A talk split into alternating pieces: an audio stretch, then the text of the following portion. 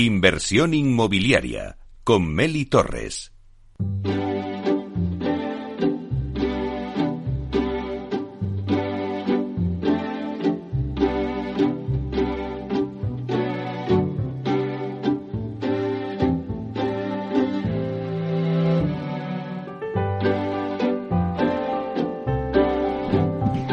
Pues esta sintonía que escuchamos nos anuncia el tiempo del debate y hoy en nuestro debate vamos a hablar de formación en el sector inmobiliario. Por dar una pincelada al oyente del tema que vamos a tratar hoy, pues la formación es una apuesta segura y también, por supuesto, lo es en el sector inmobiliario, un sector que está muy atomizado y cada vez es más competitivo. La situación que actualmente vivimos no hace más que constatar la necesidad de nuevos profesionales altamente cualificados con capacidad de implementar estrategias a largo plazo y de tomar decisiones a corto en el sector, por lo que es fundamental desarrollar una visión integral de toda la cadena de valor del negocio inmobiliario. El impacto del COVID eh, ha traído consigo un crecimiento sin precedentes en la digitalización de las empresas del real estate en todas sus fases. Y también estamos inmersos en todo lo relacionado pues con la sostenibilidad, la industrialización.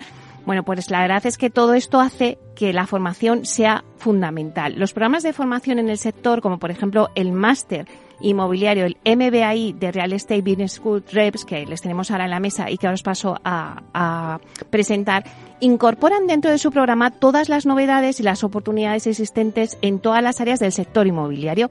Pueden ser en urbanismo, viabilidad y financiación, marketing, comercialización, project management, diversificación inmobiliaria y todo lo que se refiere a la gestión de proyectos. Bueno, pues los profesionales del sector inmobiliario cuentan a día de hoy con una mayor formación y es por ello que hoy hemos querido eh, invitar para que nos cuenten de primera mano en Capital Radio a la escuela REPS, que es Real Estate Business School, donde hablaremos del máster eh, MBI, MBAI que imparten ellos, también de programas de especialización eh, que también eh, cuentan en el inmobiliario, que son programas que cuentan con una metodología especialmente diseñada para fomentar el trabajo en equipo aplicado a la gestión integral de proyectos inmobiliarios reales. Bueno, un máster que cuenta con profesores en activo y con más de 25 años de experiencia profesional y que hoy hemos invitado a que se sienten con nosotros en Capital Radio y que nos van a contar primero las novedades que van a ofrecer este año en la nueva edición del máster ¿Qué expectativas cumple el máster para que los profesionales puedan mejorar en su crecimiento profesional? ¿Y cuáles son las áreas donde mayor necesidad hay de personal en el sector inmobiliario? Y también qué requisitos se exigen hoy en día a estos profesionales. Por ello hemos querido, eh, pues bueno, dar cabida en esta mesa no solamente al director eh, del máster, también al director de REP, sino también a los profesores de este de este máster, ¿no? Para que nos cuenten en primera persona, pues un poco las novedades, las materias, eh, le, tomamos un poco el pulso al sector de qué es lo que tienen que aprender a los nuevos profesionales. Eh, así que ya sin más voy a dar paso a presentároslo. Tenemos con nosotros aquí a José Antonio Pérez, que es el director de RES, Real Estate Business School. Buenos días, José Antonio. Bueno, pues un placer tenerte, que siempre tenemos que estar conectándonos con vía Zoom, que estás en tu Málaga querida, pero hoy has venido a Madrid. Efectivamente, además de paso para Zaragoza, que cada día ya sin restricciones de ningún tipo nos veremos más habitualmente. Eso está bien. Bueno, luego tenemos también a David Ortega, que es el director del máster del MBA Inmobiliario. Buenos días, David. Muy buenos días, Meli, un placer de nuevo estar aquí con, contigo pues también un placer para nosotros. Y luego ya están los profesores que estáis aquí. Bueno, vamos a empezar con Luis Albillos, director comercial y de marketing de Vía Celere. Buenos días, Luis. Hola, buenos días. Meli, ¿qué tal? Encantado de estar aquí otra vez. Pues un placer, que hacía tiempo que no venías, así que me encanta que vengas hoy eh, en, bueno, pues con la gorra de profesor en esta vez, en esta ocasión, para contarnos seguro muchas cosas y muchas novedades. Eh, también está con nosotros José Miguel Góngora, que es el director del área de negocio de desarrollos de OLA, que es la nueva marca de construcción del grupo HL. Buenos días, José Así Miguel. es, buenos días, Meli. Un placer estar aquí con vosotros. Pues nada, un placer también, porque además es que eh, tu, tu, puesta aquí hoy en la mesa es muy importante porque nos vas a contar cómo has sido eh, alumno del máster y ahora profesor del máster. Así es, empecé con ellos hace muchos años como, como alumno. Así es. Bueno, y además es que ahora pues estás en, en, una empresa pues muy importante, en un proyectazo y muchos te quieren escuchar porque se van a ver reflejados en ti. Así que un placer también tenerte con nosotros. Y luego también está con nosotros pues Carlos Pérez de Irigoyen, que es director de Real Estate España de Hipoges. Buenos días, Carlos. Buenos días. Muchas gracias, encantado por la bueno, invitación. Pues muchísimas gracias también. Nos falta Antonio Newdy, que es socio del área de Derecho Público y Regulatorio de Andersen en las oficinas de Madrid y Valencia, pero bueno, en breve le tendremos con nosotros aquí también en la mesa. Mira, lo que no, me gustaría antes de, empezar a debatir un poco es que cada uno hiciéramos una lluvia de ideas. Es verdad que somos muchos, así que cuanto más eh, concreta mejor. Pero yo quiero que me digáis por qué es importante la formación en el sector. Empezamos contigo, Juan Antonio. Conmigo obviamente vendo mi libro, ¿no? Pero bueno, no, no es por eso, porque también cuando empecé y cuando nació la escuela, y quiero resumirlo muy rápido porque todo tiene un porqué en la vida, estábamos como el resto de profesores que nos acompañan, también alumnos, de directivos en el sector inmobiliario, hablo del año 90-91 con la crisis del 92, y la formación nace simplemente, y la nuestra especializada, porque cuando dejamos de ser directivos con la equivalente a expedientes de regulación de empleo que traen las crisis y demás, nos formamos a nosotros mismos para mejorar los servicios a los clientes y al mercado. Y de ese eh, ganas de, y necesidad de tener y fabricar talento nuevo y competir de forma distinta, la formación interna la acabamos abriendo al mercado. De ahí la especialización y de ahí la importancia. Luego ya a nivel personal, no solo los 30 años que llevo vinculado a este sector, ayudando a mejorar talento y aprendiendo el mío, cuando hice la tesis doctoral la focalicé en lo mismo, en cómo mejorar el capital humano. Se habla mucho de capital humano, pero las empresas solo mejoran si mejoramos las personas. Y el talento, como cualquier músculo, y el cerebro el único órgano que afortunadamente no envejece, hay que forzarlo. Y ese es el intercambio de conocimiento, es la formación y es mejorar tu día a día y el que no lo crea, que pruebe con la ignorancia. ¿eh? bueno, vamos con esta lluvia de ideas rápido. Eh, David, ¿por qué es importante la formación en este sector? Eh, por mi parte, me gustaría empezar sobre todo pues con, con una expresión que desde pequeñito mi padre, pues creo que a la familia no, nos ha inculcado y sobre todo pues con mi origen malagueño e incluso en el tema familiar también relacionado con, con el mar, pues mi padre siempre nos decía ¿no? que, la formación es remar como a contracorriente, ¿no? En cuanto se, se deja, se retrocede, ¿no? Es decir, la, formación creo que es fundamental y que es continua en los distintos estadios de nuestra, de nuestra vida, ¿no? Otro aspecto importante que yo destacaría eh, sería el real estate, yo creo que es un sector muy cambiante.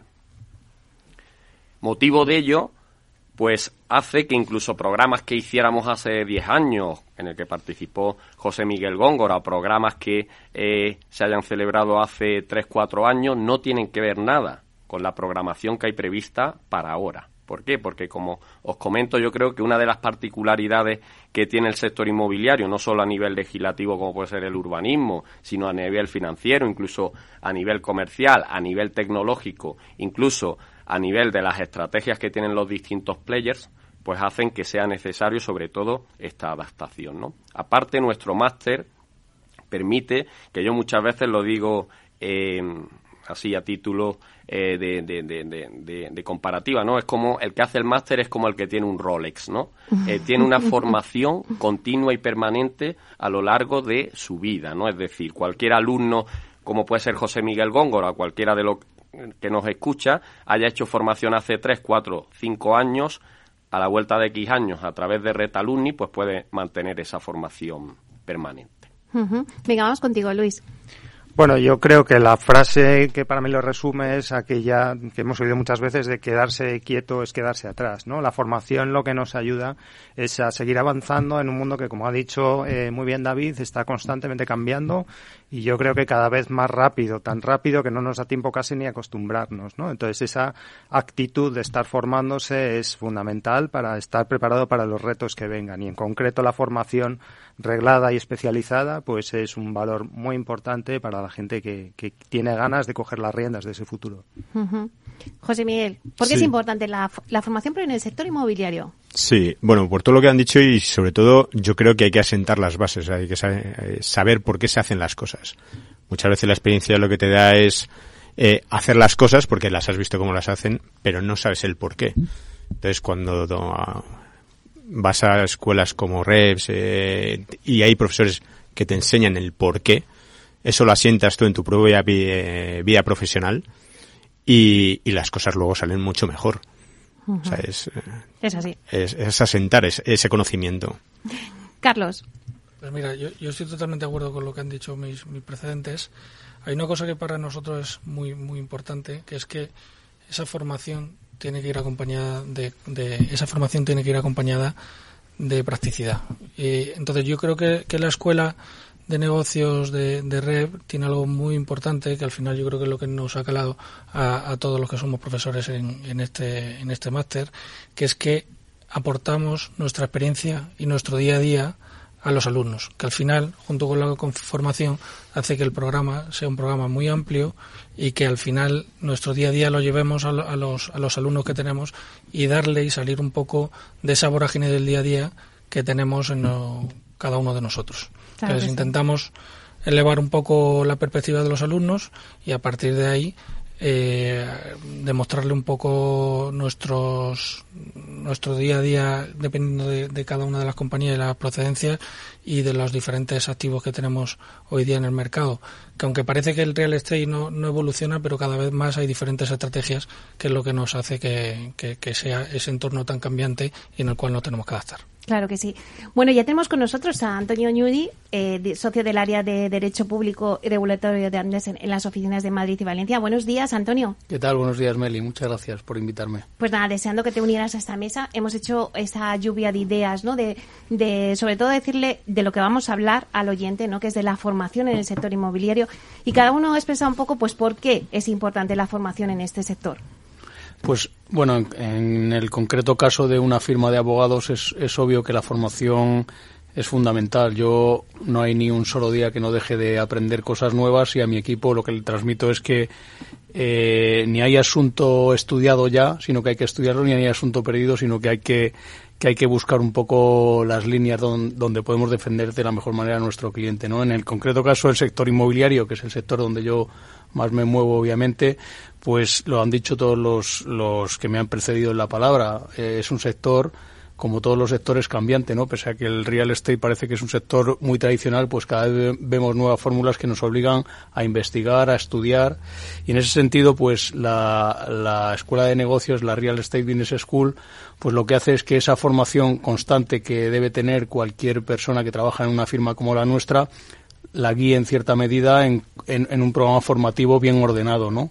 Y la apuesta nuestra es decidida totalmente. De hecho, nuestra colaboración con la Real Estate Business School, que ya es el quinto año que vamos a celebrar el máster MBA en nuestras instalaciones y cada año nosotros incorporamos a dos abogados de nuestra firma dentro del programa máster, con lo cual, pues, eh, más que una prueba mmm, práctica, pues es esto, ¿no? Nosotros ponemos a dos alumnos cada año en, el máster de la Real Estate Business School. Bueno, pues hecha esta lluvia de ideas, eh, José Antonio, ya lleváis más de 40 ediciones del MBAI, donde han pasado ya 1.328 alumnos, que se dice pronto. ¿eh? Eh, respecto a otros años, sí que nos gustaría que nos contaras aquí eh, en qué ha cambiado la demanda en formación hoy en día. No sé si antes era la gente más joven, ahora ya eh, pues se ha adelantado esa edad. No lo sé, pero cuéntanos, ¿qué bueno, habéis detectado? Ahí os doy un poco la visión global, porque David la tiene, el pulso más directo con Málaga, con, la, con Madrid precisamente, y yo pues os hablo de Málaga, Madrid y Barcelona, más los seminarios que hacemos pues por toda España, porque en su día con la expansión inmobiliaria del 2000 nos dio por tener un plan estratégico que era decir, donde vayan los alumnos vamos nosotros, así de sencillo, porque los planes estratégicos están obsoletos todos en cuanto los imprime, o los publica o los comparten, ¿no? Porque hay que adaptarlos cada día, como habéis dicho. Entonces eso fue lo que hace que hoy tengamos la formación por cualquier rincón de España. Entonces ese pulso que os, os puedo decir, que obviamente con la renovación del sector, la edad media ha venido cayendo, antes hemos tenido una edad media de cuarenta y tanto, incluso en cincuentañeros como yo, buscando hacer nuevas formas. Muchos de ellos con el paso de los años pues se han jubilado, han cambiado de negocio y ha entrado, digamos, una nueva nuevo talento de donde la edad media hoy se posiciona cerca de los 40, pero treinta y tanto y vemos que viene bajando. Es decir, se van incorporando gente ya preparada, con experiencia, pero especializado en derecho, en finanzas, en marketing, con sus idiomas y tal, pero les falta mucho de lo que habéis dicho, la visión global, como decía José Miguel, por qué se hacen las cosas, con esta, y ya son expertos en lo suyo. Eso lo estamos notando esa corriente, particularmente en Madrid. Y obviamente en la pata internacional y de ahí el rebranding nuestro de Real Estate Business School, es la conexión con el dinero que es internacional. No hay promoción donde no haya eh, distintas nacionalidades, particularmente de América Latina, donde establecen vínculos ya no solo por el idioma, sino de canalización de inversiones hacia el real estate español. Eso van notando cada día más y es muy importante que ha sido una reconversión en la escuela y adaptación de los másteres. Hablo 2015 en adelante principalmente, los cinco años que hice Antonio Ñudi cuando nos volvimos a reencontrar y con esa alianza con Andersen que estamos encantados eh, hemos transformado bastante qué necesitan los clientes, muchas de las adaptaciones que dice, y tenemos que recomponer toda la cadena de valor. Las leyes son las que son, el marco es el que es, pero tenemos que adaptar toda la cadena de valor del diseño, de la ingeniería, la conceptualización de los proyectos, su propia explotación, a lo que los clientes dicen. Mi hija hoy con 26 años, ahora está en Londres, vuelve a Madrid para Navidad y yo no sé si va a alquilar ni comprar, pero ella tiene una aplicación que selecciona la vivienda de esa compañía y ya la tienes chequeada y su tarjeta. Y cuando no le tengo que apoyar yo, ¿eso qué es lo que es? ¿Eso es Coliving? Pues yo no sé si es Coliving, pero yo sé que se lo pasa y está viviendo mejor que yo y también trabaja, por supuesto, ¿no? Esas adaptaciones son las que nos estamos haciendo irnos a la demanda. Y según vaya la demanda, y el que es inversor, hay muchos tipos de inversores. Anoche había muchos tickets medios, había muchos yield muy distintos, pero todos necesitan proyectos viables, sostenibles, con la ESG en su, en su sitio cada día potenciando más que los resultados puramente económicos, que ya sabemos que el dinero va y viene. Por ahí es donde está el reto de la escuela, adaptarse a las circunstancias, solucionar problemas a los alumnos y darle más oportunidades de negocio. Bueno, a la próxima mesa se tiene que venir tu hija también a contarnos también el caso real. la invitaremos. bueno, David, ¿qué novedades nos trae este año el máster, el MBAI? Perfecto. Como novedades, eh, yo destacaría que uno de los compromisos o de los objetivos que tiene el máster que año a año incorporamos una temática sobre todo de actualidad, ¿no? Hace unos años cuando no se hablaba de coliving, empezábamos a hablar dentro del máster inmobiliario de coliving. Cuando el grifo financiero estaba cerrado, pues uno de los temas de actualidad, pues por supuesto que era cómo financiar o cómo acceder a ese, a ese capital. Por supuesto que con la irrupción del Procte, pues han sido líneas que hemos desarrollado en bastante actividad y en bastante profundidad a lo largo de todos estos, estos años, ¿no? Y por supuesto, el último año, la línea quizás más estratégica ha sido pues el tema del, del famoso Bill ¿no? En objetivos para este año, por supuesto que estas líneas anteriores que he comentado se desarrollarán dentro del programa en sí, pero todo el tema de em, senior living, toda esta parte incluso de data center o todo este tema incluso más de marketing digital, pues serán unas líneas más estratégicas o más profundas que sobre todo desarrollaremos dentro de lo que es el, el máster en sí. Es decir, como novedades, yo destacaría pues ese tema más de data center y de, de senior living.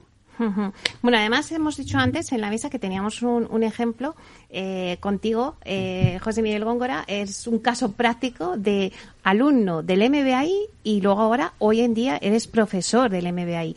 Em, bueno, cuéntanos un poquito, nos quedan unos minutos para irnos a publicidad, pero sí que me gustaría que los oyentes que nos estén escuchando vean en ti pues la posibilidad de que se formen también como, como te has formado tú y luego líderes también, eh, un área de una empresa muy importante como es Hola, y, y, pases a ser profesor.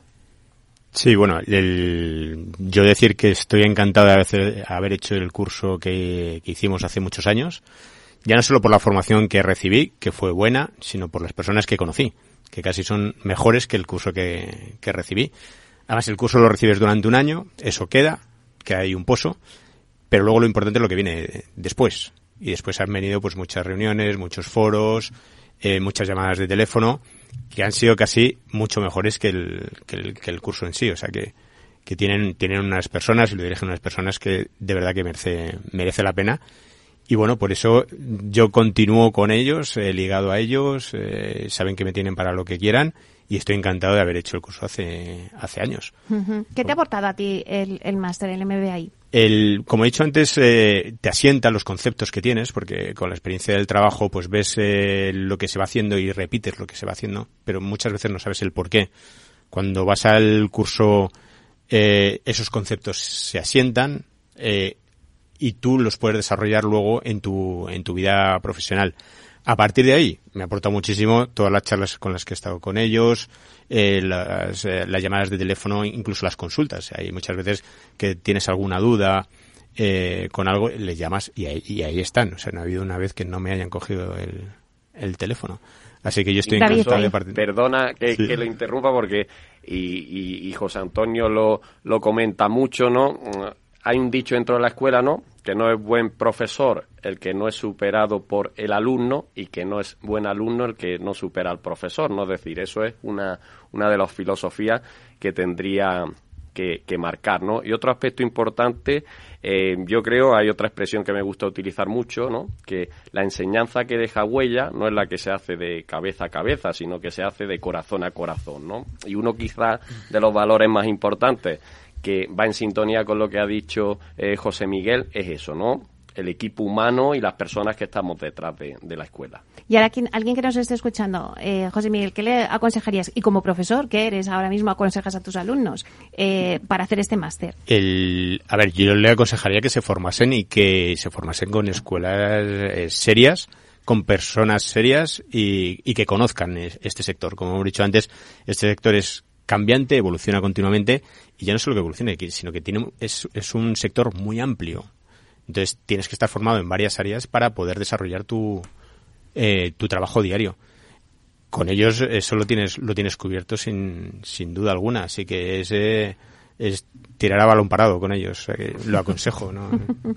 Por experiencia propia, ¿eh? O sea que... Bueno, la verdad es que nos quedan pocos minutos ya porque, bueno, no, segundos, porque tengo que dar paso a, a la publicidad. Entonces ya no quiero interrumpir a nadie hablando, pero sí que ahora vamos a ir tocando diferentes áreas importantes que va a haber en esta nueva edición y que las lleva habiendo en las ediciones anteriores. Vamos a hablar de urbanismo, vamos a hablar de comercialización con cada uno de los profesores para que nos contéis qué nuevas, eh, en la materia que, que vosotros tratáis, qué nuevas novedades hay y en dónde hay que poner el foco. Y todo esto lo- lo- a la vuelta lo hablamos.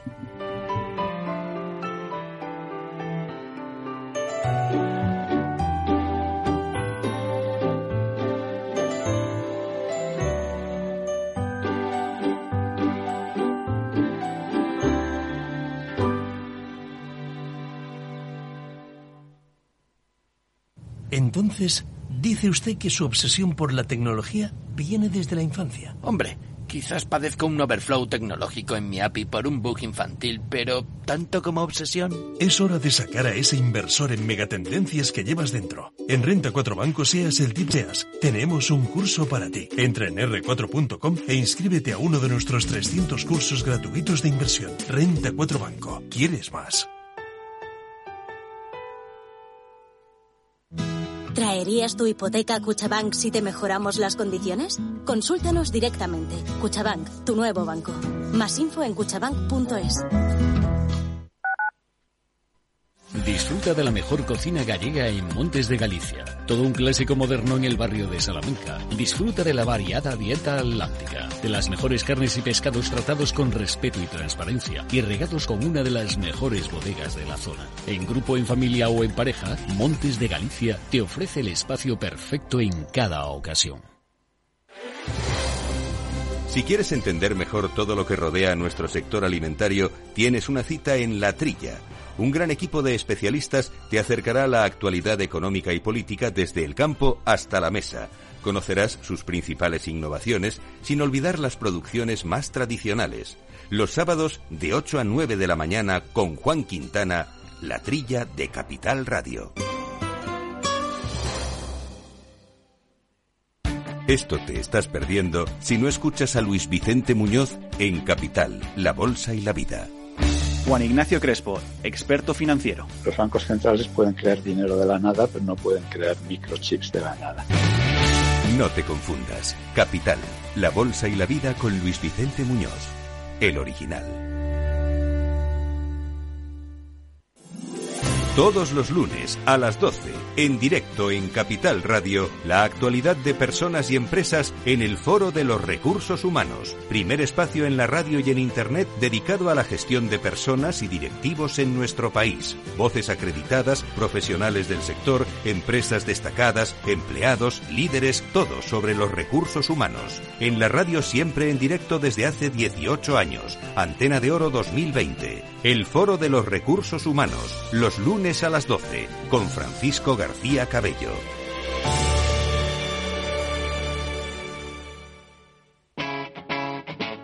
Capital Radio.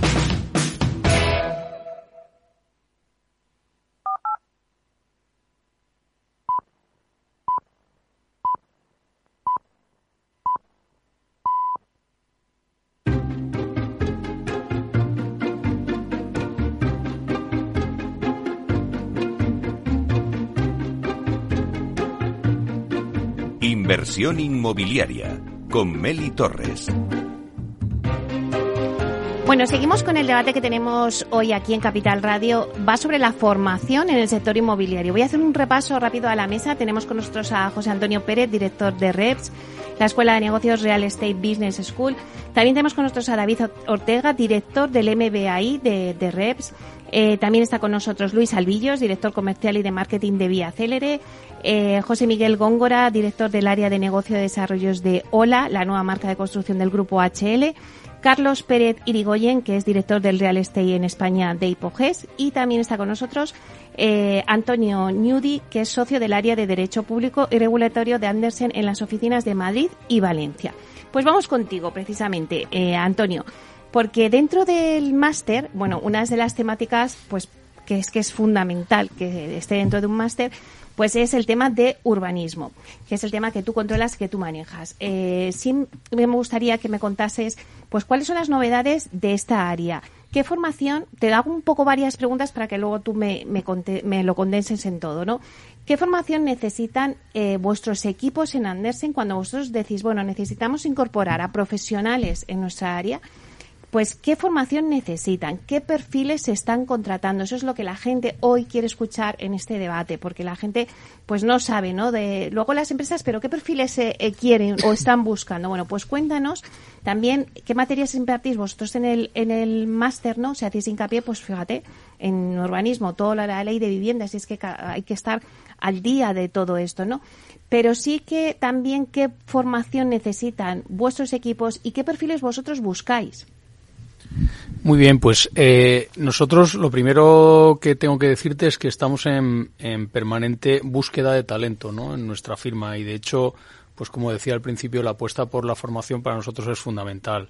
¿Qué buscamos exactamente? O dentro de mí, yo dirijo el área de, urbanismo de la firma y nosotros eh, los perfiles que buscamos ahora principalmente son abogados, que tengan una experiencia pues aproximadamente entre 3 y 5 años y preferiblemente que tengan una formación en urbanismo, no una formación de posgrado, es decir, que no solamente hayan hecho el grado de derecho, sino que hayan ampliado esa formación pues con un máster como pudiera ser el MBA y de Real Estate, eh, Business School o cualquier otro máster de otra universidad pues eh, en urbanismo. Es verdad que eh, los años pasados sí que había más eh, un elenco mayor ¿no? de oferta formativa en este ámbito y que con la crisis pues eh, del año 2008-2009 pues fueron cerrando programas ¿no? que, que hoy pues afortunadamente se están abriendo nuevamente pero esa formación eh, posgrado sí que la valoramos eh, enormemente y luego pues una cierta experiencia porque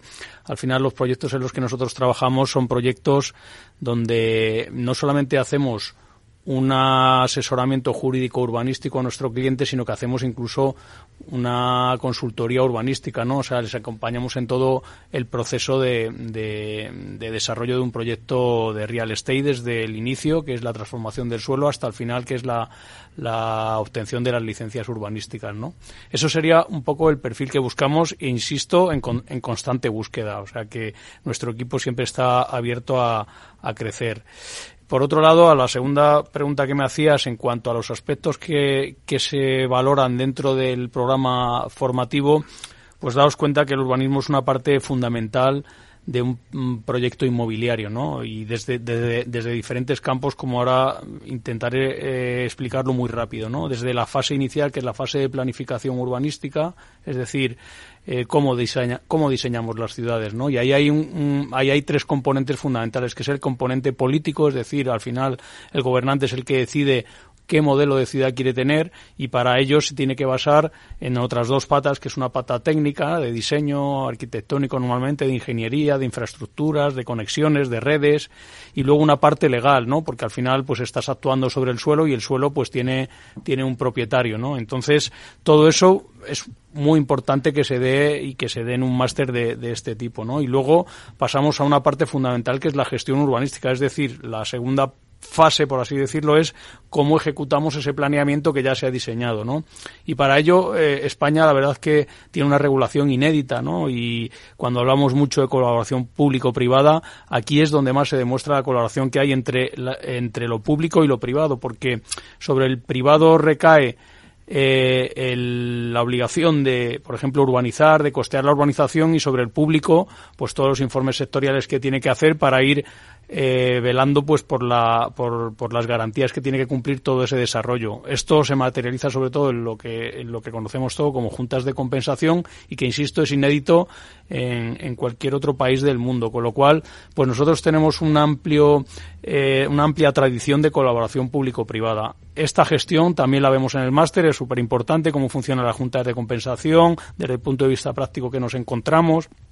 Y luego pasaría pues a una tercera fase que son ya la regulación de la propia edificación eh, y de los usos de los edificios que se construyen, ¿no? Y esto tiene que ver más con una tercera fase que sería la de las ordenanzas municipales, las normas de los planes generales y ahí, insisto, pues nuevamente es muy importante la formación en este sentido, ¿no? Nuevas formas que hemos hablado antes de co-living, co-senior, cómo se regula todo esto, pues es fundamental que se dé en el máster. Y ya por último, la patología, es decir, qué pasa cuando las cosas salen mal, ¿no? ¿Qué fallan aquí? Pues la, las infracciones urbanísticas, eh, cómo recurrir pues una sanción, cómo intentar pues que no incumplamos la normativa urbanística y qué ocurre si, si eso sucede, pues todo eso también se ve en el programa formativo máster y que insisto es fundamental. En definitiva, los alumnos que nosotros ponemos ahí, los alumnos que forman parte del máster, al final lo que tienen es que conocer el sector inmobiliario en todo ese elenco de fases que tiene el urbanismo.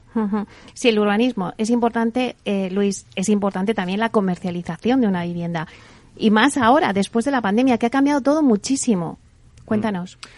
Pues sí, efectivamente, así es. Yo creo que los últimos eh, dos años largos han sido los de la transformación definitiva de una serie de cambios que se venían ahí gestando, pero que yo creo que hemos de reconocer todos en el sector que estábamos siendo un poquito resistentes todavía. Es verdad que es un sector, hay que reconocerlo, que, bueno, pues veníamos un poco a la zaga de determinados avances y en concreto pues la tecnología ha venido ya para quedarse y todos los que queremos, como decía antes, llevar las riendas de lo que va a ser el futuro del mercado, tenemos que saber apoyarnos en la tecnología porque el cliente la tiene, la domina y la quiere manejar. Y al mismo tiempo, eh, nosotros, todas las áreas eh, más de mi, de mi conocimiento, tanto comercial como de marketing, pues tenemos que ser capaces de conocer mucho más al cliente, conocer qué es lo que el cliente quiere y crear esa conexión entre cliente y producto que al final es el objetivo único y final de, las, de las áreas comerciales y de marketing. Y en ese sentido también, eh, respondiendo un poco a la pregunta que lanzabas antes, ¿no? De qué perfiles son los que ahora puede estar buscando una, una empresa, pues hay uno clarísimamente es este, ¿no? No tanto una persona que conozca las herramientas, porque es imposible, todos los días salen mil, y eso se lo dejamos a nuestros compañeros de IT, que para eso son los expertos, pero sí tener la voluntad, las ganas o el conocimiento de aplicar esas tecnologías a, tu día a día y de saber ver eh, qué puedo hacer distinto que estaba haciendo antes y que esas herramientas tecnológicas me pueden ayudar, ¿no? Y también, y como segunda pata muy importante, que creo que ha sido una transformación que hemos vivido estos últimos años, ha sido la orientación al cliente de verdad. No la que decíamos antes, sino la de verdad. O sea, poner primero eh, al cliente en el foco desde el comienzo de las decisiones en mi caso, en Vía Celere, que somos promotora inmobiliaria, compramos suelo, desarrollamos, diseñamos producto, desde el primer momento, desde el inicio de la cadena ya estamos pensando en cómo va a ser el cliente. Porque por muy bien que hagamos las cosas, si al final de la cadena la rompemos y no logramos esa conexión con, con, el cliente final, pues algo hemos hecho mal, clarísimamente. Entonces, esa orientación al cliente, esas ganas de adoptar la tecnología y de estar constantemente avanzando, yo creo que son dos, dos valores que cualquier compañía hoy en día estamos eh, valorando especialmente en cualquier, cualquier persona que se incorpore. Eh, Carlos, vosotros además eh, en Hipoges ahora tenéis bueno pues una de las mayores carteras de, de Sareb también que las tenéis que gestionar. ¿Cómo vosotros elegís a los profesionales eh, para, bueno, pues ¿qué, perfiles tienen que tener esos profesionales para gestionar todas esas carteras hoy en día? Vale, pues por darte un poco de visibilidad y, tomando un poco el testigo que decía José Antonio, hoy en día las finanzas son súper importantes en, el, en el real estate. Como decía José Antonio, está muy ligado el, cada vez hay más capital extranjero que viene a España y, y precisamente Hipoge es pues una industria y el, y el servicing es una industria muy reciente que tendrá en torno a unos 10-12 años y básicamente nosotros lo que buscamos dentro de, del capital humano que estamos incorporando dentro de la compañía son gente formada en, en finanzas, ¿vale? Eh, para nosotros, para Hipoges, ha sido un gran, un hito muy importante y un éxito el, el hecho de que Sareb haya contado con nosotros para la gestión de sus activos y al final eso es un, una, eh, yo creo que es un reconocimiento de todo el trabajo que está haciendo Impoges durante estos 10 años, que principalmente hemos estado basados en clientes extranjeros y que en fondos de inversión extranjeros y que hemos conseguido ser líderes en el mercado con, un, con una sostenibilidad y un crecimiento exponencial que nos ha ayudado a que el Sareb apueste por, por la firma Hipogel para gestionar sus activos. Entonces, eh, volviendo un poco a, a la materia del máster, eh, tal es así que para nosotros, para Hipoges, es muy importante la finanza porque creemos y consideramos que hoy día el real estate va súper ligado al, al, sistema financiero. Las finanzas son las finanzas, las finanzas no, no cambian y, siempre son iguales, pero lo que sí siempre intentamos llevar al, al máster y a las clases que en este caso tengo el gusto de, de, de impartir son diferentes diferentes tipologías de, de activos, asset class, como le suelen llamar los, los sajones, e intentamos llevar casos prácticos a, eh, a las clases que en este caso tengo el gusto de impartir. Bueno, pues visto un poco que la verdad es que es una pincelada, pero bueno, para ver un poco qué profesores están en el máster, qué materias estáis impartiendo, pero también vamos a meternos en, en harina y vamos a meternos en, hacer un repaso a las tendencias inmobiliarias y lo hacemos a través del pulsiómetro eh, eh, inmobiliario, ¿no? Eh, José Antonio, ¿Qué, ¿Qué, tendencias hay ahora mismo en el sector que nos puedas contar? ¿Qué, qué datos habéis sacado del pulsímetro? Eh, Meli oyente y con tertuliano y demás, que luego yo no pongo los titulares de la prensa porque eh, aquí vamos a dar una exclusiva contigo, que es el avance del pulsímetro después del verano, y ya en algunos titulares nos ha costado en prensa nacional algún directivo que otro dice, oye, eso es que no me gusta y tal, oye, que nosotros damos datos, investigación, y ya cada cual interprete, ya sabéis lo de las estadísticas que tiene muchos vértices, ¿no? Bueno, entonces lo matizo. El pulsímetro es un documento que lo creamos en el año 96, que ya ha llovido desde entonces, por la cantidad de indicadores que había dispersos del sector inmobiliario. Y hablo de la época que había que ir a los colegios de abogados, de notarios y de registradores a los dichosos anuarios. Entonces la información venía con años de retraso. Veíamos que en aquella fecha, los que habíamos acabado econometría y tal, eso era una barbaridad. Y estar cerca del cliente sin tener la información, peor todavía.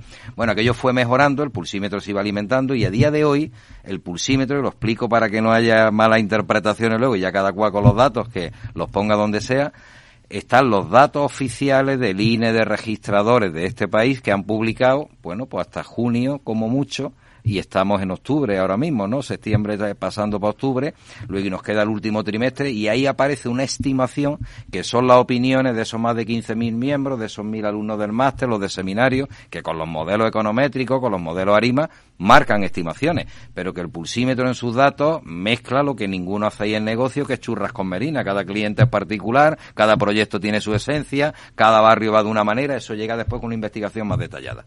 Entonces esos son los datos que os he facilitado esta mañana todo, que lo tenéis ya en exclusiva, igual que aquí en Capital Radio, lo estamos en este, compartiéndolo y a cualquier oyente que lo pida, encantado. Nivel de España, Comunidad Autónoma Madrid, mañana en Zaragoza lo volveremos a hacer, en Málaga igualmente el día 4 que arrancamos el máster.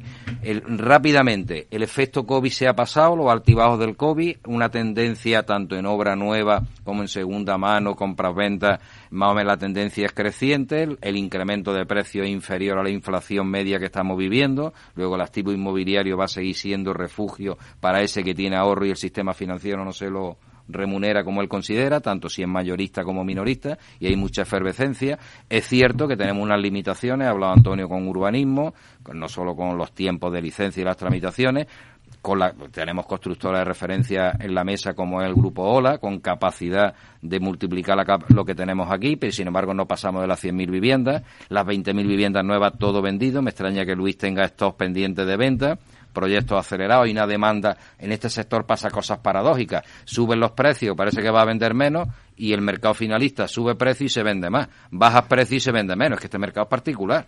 Y entonces, ojo, el caso Barcelona, que después me tocará la semana que viene hablarlo, están pegándose en un tiro en el pie, lo contrario a lo que quieren conseguir. Vivienda asequible limitando la fabricación de vivienda nueva, pues no tira Barcelona con la obra nueva. De hecho, el máster en Cataluña, lo, uno de sus grandes elementos es que consigan venir a invertir a Madrid y a Costa del Sol los propios empresarios que están allí porque no tienen negocio en la cadena de valor de obra nueva rehabilitación.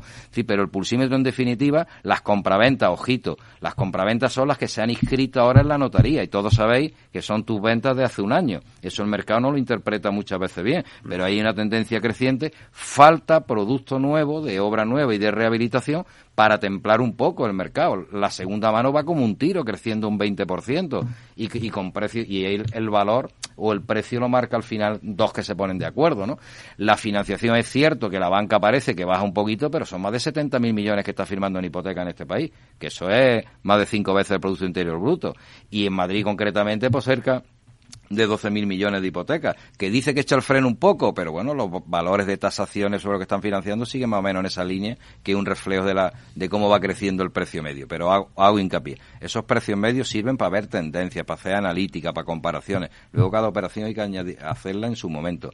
Y donde están las principales incertidumbres o dudas a día de hoy, de aquí a fin de año, es en el pulso real de los ritmos de venta, de los leads que están entrando en caseta de obra nueva y de lo que va a ocurrir de aquí a fin de año. Y ahí donde hay una prudencia ahora mismo, con todos los elementos que tenemos encima de la mesa, de qué va a hacer ese cliente finalista. Sigue faltando el producto nuevo asequible y paradójicamente hay mucho suelo público con figuras como ha dicho Antonio con el Colibi, están los dotacionales, los equipamientos que tienen su uso y algún residencial compatible con ellos o alojamiento de larga temporada como decía el caso de mi hija, eso nos queda todavía por ver, pero las tendencias van creciendo sostenidamente e inferior a como otros mercados. Contaba la anécdota del tabaco anoche, que menos más que me dijeron el precio del puro cuando me lo había fumado. Si no, se me atraganta lo que valen los puros. ¿eh? La inflación ahí es de por 300. ¿eh? No sé si David quieres apuntar algún dato más dentro de Madrid, el pulsímetro. Por mi parte, esa línea la, la lidera más José Antonio, así que poco, po, poco que añadir. ¿Pero alguna cosa quieres añadir a lo que ha dicho él? No, no. No sé si alguien de la mesa quiere añadir algo más, si habéis eh, tenido los datos que os ha pasado. Eh, no sé, Luis, ¿estás de acuerdo con lo que decía? Sí, totalmente. Además, bueno, quiero incidir en el, en el problema, en uno de los problemas que además no es nuevo, de la falta de, de, de stock futuro, de, o sea, la dificultad que tenemos pues para obtener licencias, para desarrollar suelo, eh, para en definitiva eh, cubrir esa demanda que la gente está teniendo. Y además es que la demanda es muy desigual en el producto nuevo del producto de segunda mano, porque el producto de segunda mano, eh, eh, digamos, salvo en zonas céntricas donde es muy difícil generar eh, vivienda u otros otros usos nuevos digamos que ya no tiene el tirón creo yo que tenía antes. Porque la gente se ha dado cuenta de que la vivienda nueva tiene una serie de calidades y una serie de prestaciones sobre todo en cuanto a sostenibilidad y ahorro que hoy en día es fundamental pues que una segunda mano no lo puede no lo puede dar. Entonces pues están están demandando mucho más eh, producto que por desgracia no podemos generar porque no encontramos suelo o tardamos mucho en desarrollarlo entonces ese yo creo que es un reto que no es nuevo pero que está está presente. Eh, José Miguel, a pesar de las circunstancias que tenemos ahora de la subida de los tipos de interés, que sí es verdad que decía eh, José Antonio que bueno, pues que la banca todavía pues está dando su crédito, pero bueno, vamos a ver, porque eh, los tipos de interés y el Uribor va a subir y, bueno, y ya se habla de que las hipotecas fijas pues a lo mejor ya no van a ser fijas, ya tendrán que ser variables. Entonces, bueno, toda la situación que tenemos, ¿no? Eh, a pesar de todo, hay una demanda, hay Totalmente. O sea, habrá a lo mejor un poquito menos de demanda, pero la demanda sigue existiendo. O sea, yo además siempre he creído que el español para ser feliz lo que tiene que tener es un inmueble, ¿no? Entonces, cuando te compras una casa lo primero que haces es enseñárselo a, tu familia y a tus amigos. Entonces eso va a seguir existiendo. Que a lo mejor esa casa que te compras o ese inmueble que te compras, pues a lo mejor no puedes acceder a un nivel de precio, pues buscarás otro, otro menor, pero al final lo, al final lo vas a encontrar. Y nosotros aquí lo que tenemos que hacer es seguir intentándolo, seguir haciendo cosas, porque a pesar de que la inflación esté como está, que los tipos del banco, el Euribor suba, eh, eso no impide seguir haciendo cosas. Y no solo en el residencial, o sea, el sector inmobiliario lo hablábamos antes, es muy amplio, o sea, hay muchas más líneas. Está el residencial, tú José Antonio lo, lo hablabas antes, está el co-living, el senior living, están las oficinas, los hoteles. O sea, es, es, tan amplio que se pueden seguir haciendo cosas y es lo que vamos a, a intentar se, seguir haciendo cosas y que esto pues eh, se ralentice por los datos que te has dado antes, pero que no, no, no lo terminemos parando. ¿También estás de acuerdo, Carlos? Sí, totalmente. Yo- creo que, como decía José Antonio, el, el- inversor, el real estate es- una inversión cautiva y eso siempre va a estar ahí.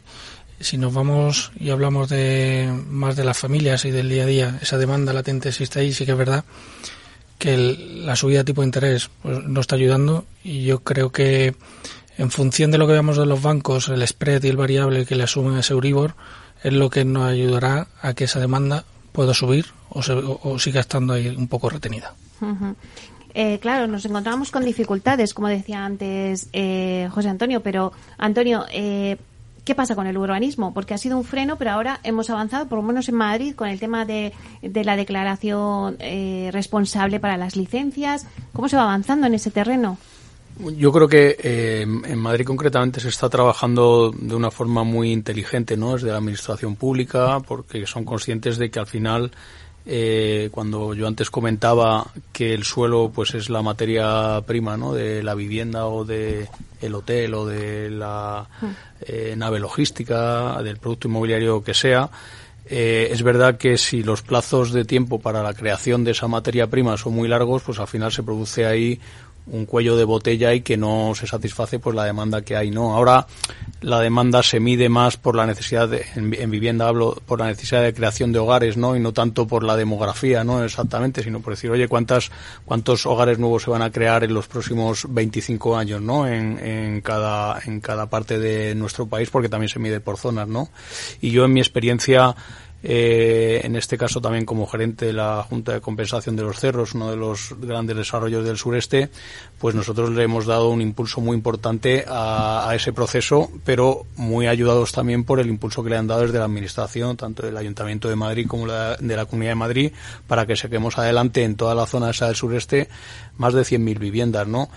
100.000 viviendas, además de las cuales el 50% son protegidas, es decir, son viviendas asequibles, que es lo que está demandando eh, en este caso pues los, los ciudadanos. Pero fíjate que en ese en todo ese proceso te encuentras, por ejemplo, y cuando dices números, pues eh, es cuando te, das cuenta ¿no? de las dificultades que hay, que tienes que, a lo mejor que necesitas sesenta y tantos informes sectoriales ¿no? para aprobar una- un instrumento de planeamiento. ¿no? Que, y, todo ello, además, contando con la capacidad inversora de los propietarios de suelo. ¿no? Uno de ellos es Vía Celere, que está aquí además presente en la, en la mesa, pero nosotros, justo antes del verano, hemos licitado la obra de urbanización, 60 millones de euros además, de la primera etapa solamente del desarrollo este, y con ello lo que quiero poner de manifiesto es la capacidad de generación de empleo y de riqueza que tiene el sector inmobiliario. O sea, ya no solamente estamos dando satisfacción a una necesidad que tiene, que tiene la población, ¿no? De vivienda, sino que además, pues estamos moviendo el motor económico del país, ¿no?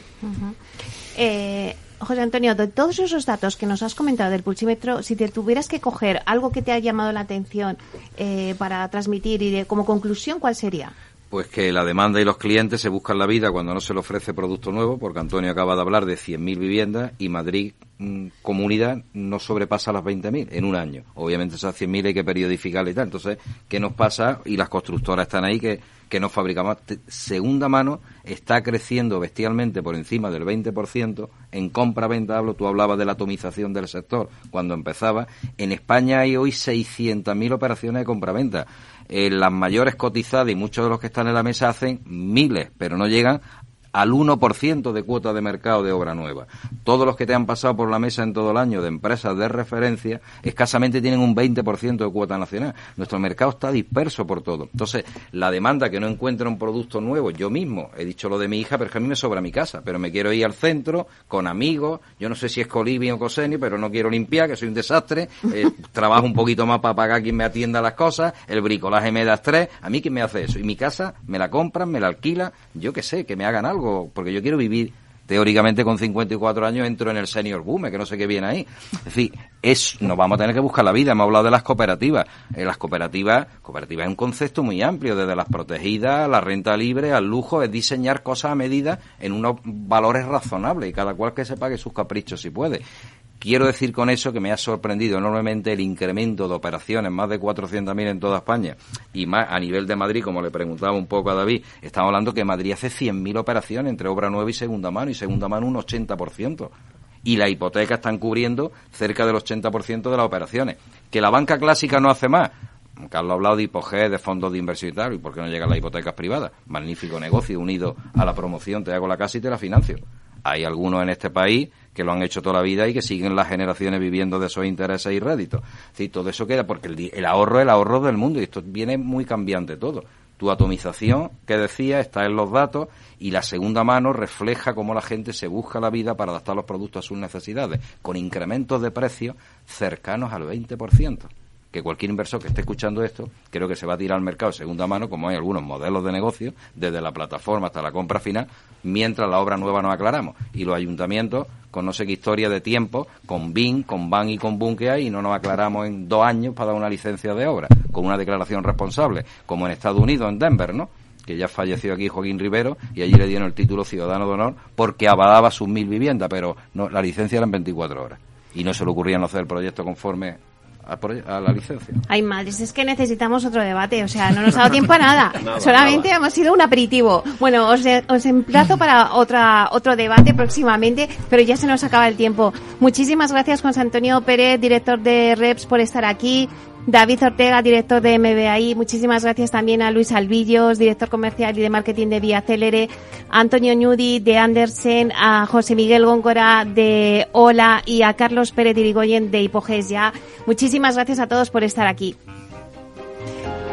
Bueno, y a ustedes, señores y señoras que nos escuchan al otro lado de las ondas, gracias por estar ahí y compartir este espacio con nosotros. Gracias también de parte del equipo que hace posible este espacio, de Miki Garay en la realización técnica y de quien les habla, Meli Torres. Les esperamos mañana, viernes de 12 a 1 en inversión inmobiliaria. Hasta entonces, que sean felices. Neynor Homes les ha ofrecido inversión inmobiliaria con Meli Torres.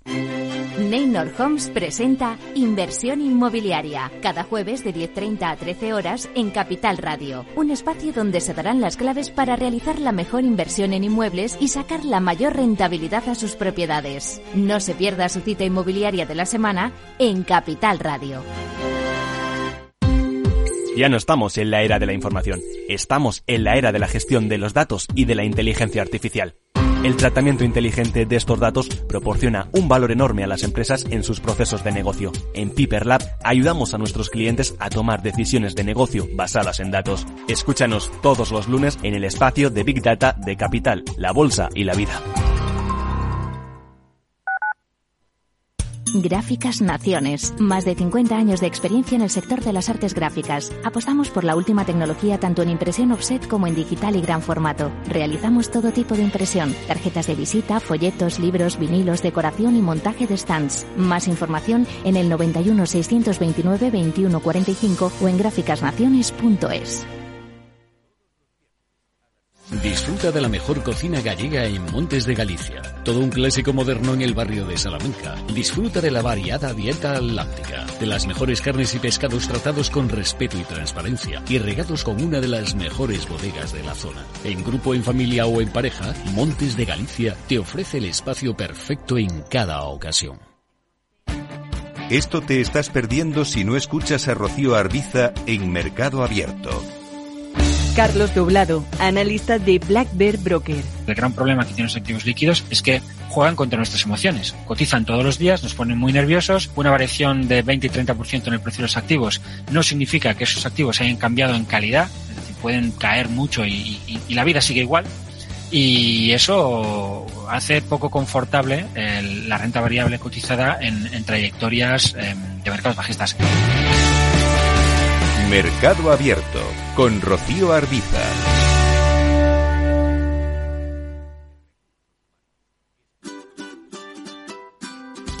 Mesa y Descanso es el programa donde Mar Romero te acerca cada fin de semana los mejores productos, te invita a disfrutar de los buenos vinos de cada denominación de origen y a conocer restaurantes y lugares de ocio con un encanto especial. Mesa y Descanso, los domingos a las 13 horas, aquí en Capital Radio. Capital Radio, la genuina radio económica.